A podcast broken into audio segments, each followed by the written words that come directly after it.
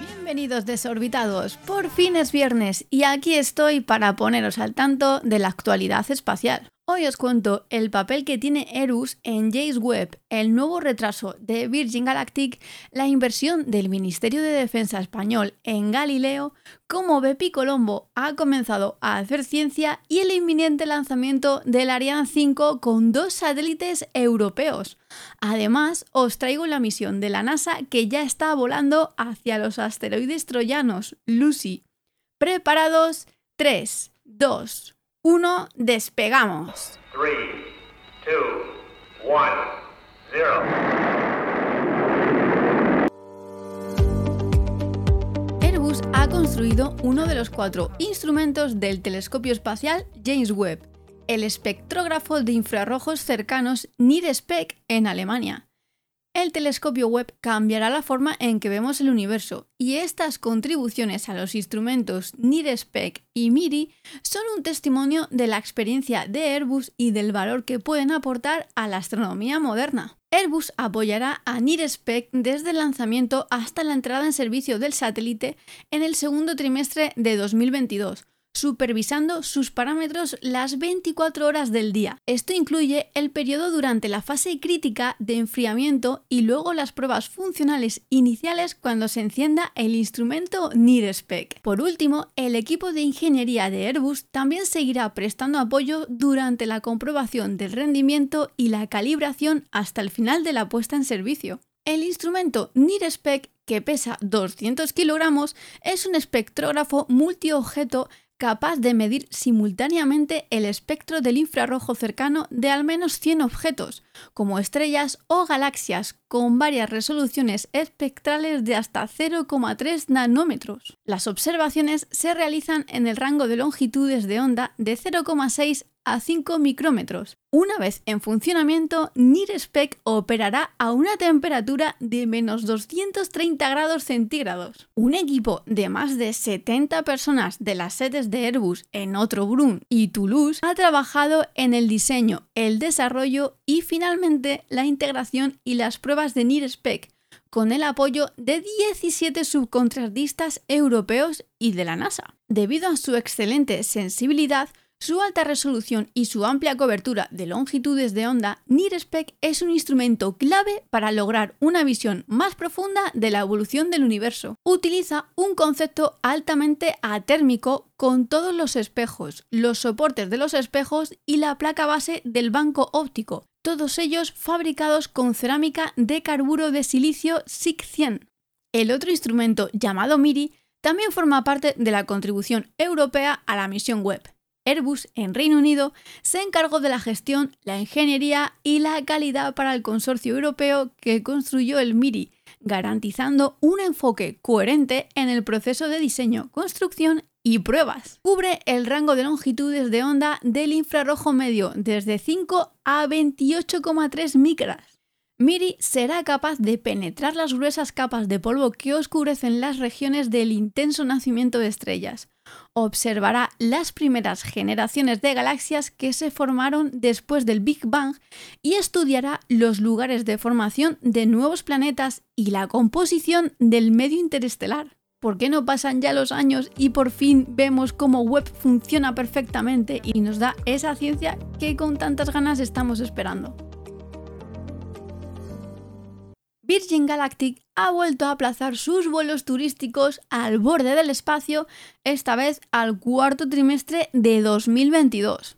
La compañía achaca este nuevo retraso al programa de mejora del rendimiento y la capacidad de velocidad de vuelo y modificación, tanto de su avión portador VMS Eve como de su nave espacial VSS Unity. Además, la compañía niega que este retraso esté relacionado con la reciente investigación sobre un posible defecto en el componente de un proveedor. La compañía del magnate Richard Branson no acaba de iniciar sus vuelos turísticos al borde del espacio. Y es que Virgin Galactic lleva 17 años de anuncios y sigue vendiendo sus asientos a multimillonarios pero sin fecha fija. Los trabajos del programa de mejora que ahora comienzan se espera que duren de 8 a 10 meses y finalicen entre junio y agosto de 2022. por lo que se estima que los vuelos turísticos espaciales no comiencen hasta el último trimestre del año próximo. Desde la empresa han explicado que en preparación para estos trabajos de mejora, Virgin Galactic ha estado realizando pruebas y análisis de rutina para actualizar su base de datos de propiedades de materiales. Estos datos predicen cómo se espera que funcionen los materiales bajo ciertas condiciones de carga y ambientales y se utilizan para informar las mejoras de diseño y fabricación que respaldarán una mayor frecuencia de vuelo. Una de estas pruebas de laboratorio recientes señaló una posible reducción en los márgenes de resistencia de ciertos materiales utilizados para modificar juntas específicas, y esto requiere una inspección física adicional. Inicialmente se esperaba que el proceso de revisión y mejora hubiera comenzado en el pasado mes de septiembre, pero la Administración Federal de Aviación de Estados Unidos impidió a Virgin Galactic la realización de nuevos vuelos espaciales mientras investigaba un fallo ocurrido durante el vuelo que protagonizó el fundador de la compañía, Richard Branson. Parece que Virgin Galactic empezó con ganas, pero se vuelve a quedar a la cola de los viajes espaciales. El Ministerio de Defensa español invertirá entre 2021 y 2026 7 millones de euros en el desarrollo de un receptor marítimo de Galileo, la constelación de satélites de geoposicionamiento europeo. Galileo es el sistema de navegación por satélite de la Unión Europea, totalmente independiente del sistema global de posicionamiento norteamericano GPS. Entre los diversos servicios de Galileo destaca el servicio público regulado, que provee de posicionamiento, navegación y tiempo robustos, seguros y de soberanía europea. Con fecha 16 de junio de 2019, el director general de Armamento y Material firmó una carta de intenciones junto con los representantes de los ministerios de defensa de Francia, Bélgica, Italia y Alemania, para desarrollar las capacidades de posicionamiento, navegación y temporización basadas en Galileo. En el caso de España, el Ministerio de Defensa se comprometió a contratar el desarrollo de un receptor marítimo de Galileo en apoyo al proyecto GEODE, cofinanciado por el Programa Europeo de Desarrollo Industrial de Defensa. La inversión fue aprobada esta semana en el Consejo de Ministros el Gobierno autorizó en la reunión la modificación de las anualidades establecidas en el artículo 47 de la Ley General Presupuestaria para que el Ministerio de Defensa pueda adquirir compromisos de gasto con cargo a ejercicios futuros para este proyecto de I+D militar. El Ministerio de Defensa señala que la contribución nacional al proyecto GEODE necesita la realización de un contrato nacional de servicios de I+D durante el periodo 2021 a 2026. El importe económico máximo estimado para ejecutar el contrato de servicios de I+D alcanza los 7 millones de euros IVA incluido, para que luego digan que el espacio no es fundamental para nuestros militares. La misión Bepi Colombo de la Agencia Espacial Europea ha captado el sonido del viento solar mientras realizaba el primer sobrevuelo a Mercurio como parte de su viaje a la órbita del planeta. El entorno magnético y de partículas alrededor de Mercurio fue muestrado por Bepi Colombo por primera vez durante el sobrevuelo, mientras que sus acelerómetros sintieron la enorme atracción gravitacional del planeta. Los datos magnéticos y del acelerómetro se han convertido en archivos de sonido capturando el sonido del viento solar mientras bombardea a un planeta cercano Sol, la flexión de la nave espacial mientras responde al cambio de temperatura mientras volaba de la noche al lado diurno del planeta e incluso el sonido de un instrumento científico que gira a su posición de estacionamiento. Este puede haber sido un sobrevuelo fugaz, pero para algunos de los instrumentos de Bepi Colombo marcó el comienzo de la recopilación de datos científicos y una oportunidad para comenzar a prepararse realmente para la misión principal. Estos sobrevuelos también ofrecen la oportunidad de muestrear regiones alrededor de Mercurio que no serán accesibles una vez que estén en órbita. En este caso, Bepi Colombo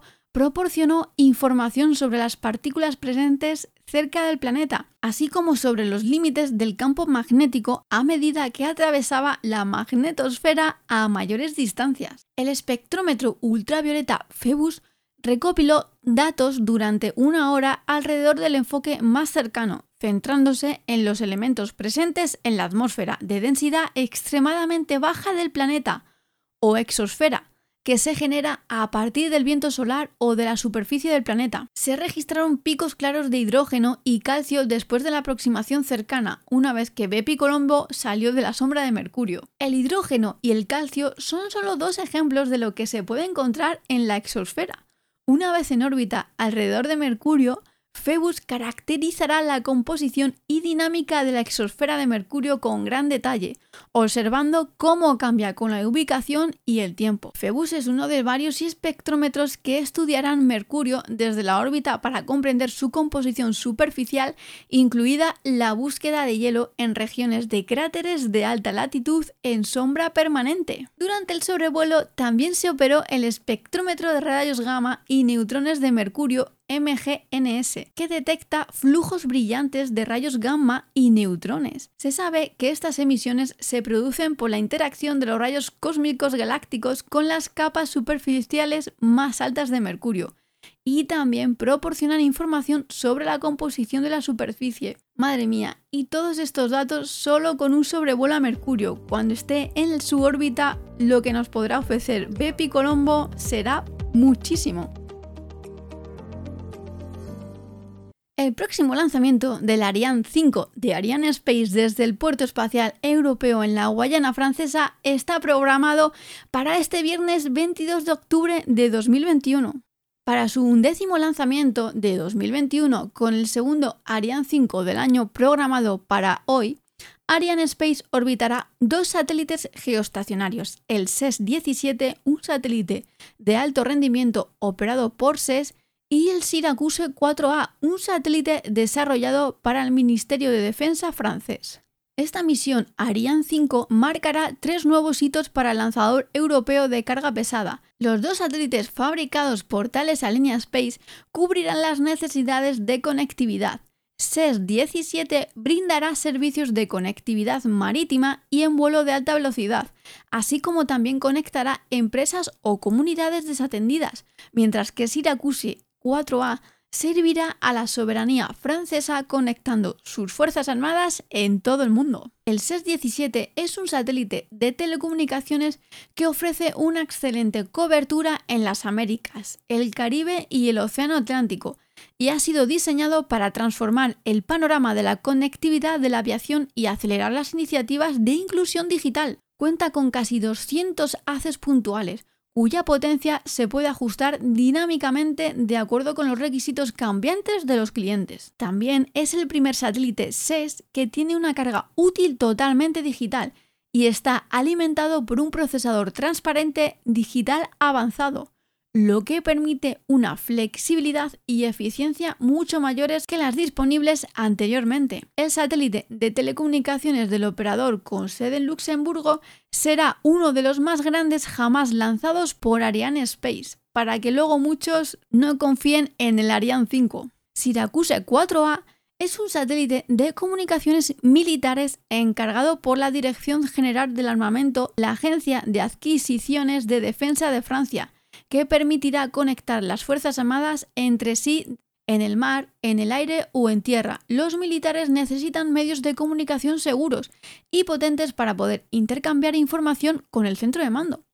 Gracias a su equipamiento de última generación, Syracuse 4A garantizará una alta resistencia a los métodos extremos de jamming. Al servicio de la soberanía de Francia, el satélite también apoyará las operaciones lideradas por la OTAN y Europa. Esta misión de Ariane 5 verá al lanzador europeo de carga pesada romper tres grandes récords. Con un rendimiento total de aproximadamente 11,2 toneladas, esta será la carga útil más pesada jamás lanzada por Ariane 5, superando el récord anterior alcanzado en 2017 en casi 300 kilos la masa acumulada de sus dos cargas útiles alcanzará los 10.263 kilogramos, la más pesada jamás lanzada hacia la órbita de GTO. Esta misión también será el Ariane 5 más alto jamás lanzado con un carenado elevado de 1,5 metros en comparación con la configuración estándar.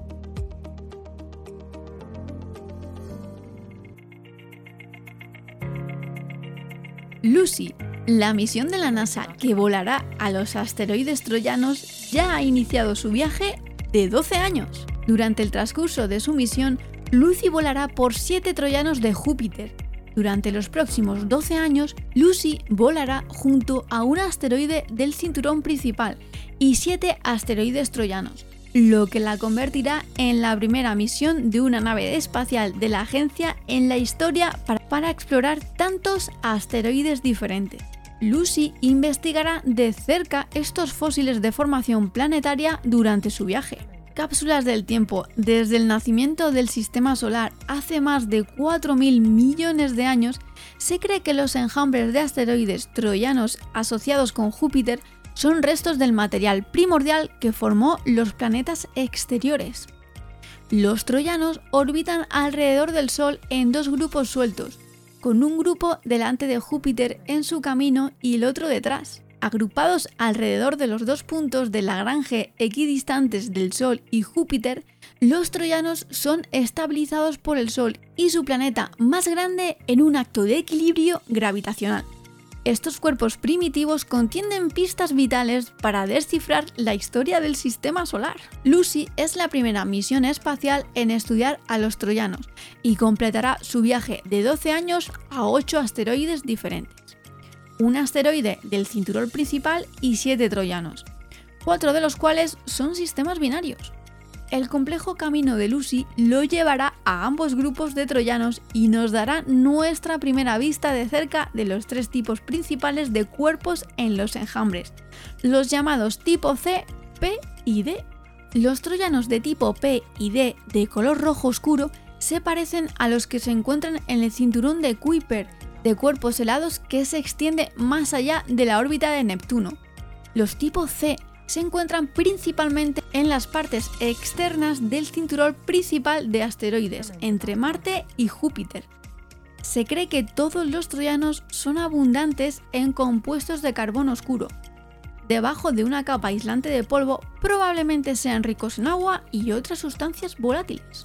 Ninguna otra misión espacial en la historia se ha lanzado a tantos destinos diferentes en órbitas independientes alrededor de nuestro Sol, Lucy nos mostrará por primera vez la diversidad de los cuerpos primordiales que construyeron los planetas. El administrador de la NASA, Bill Nelson, ha explicado que Lucy encarna la búsqueda duradera de la NASA para salir al cosmos por el bien de la exploración y la ciencia para comprender mejor el universo y nuestro lugar dentro de él. Tras el lanzamiento la semana pasada, Lucy envió su primera señal a la Tierra desde su propia antena a la red de espacio profundo de la NASA la nave espacial ahora viaja a aproximadamente 108.000 km por hora en una trayectoria que orbitará al Sol y lo traerá de regreso a la Tierra en octubre de 2022, pero solo para una asistencia por gravedad. Cuánta ciencia nos espera durante los próximos años y nosotros impacientes.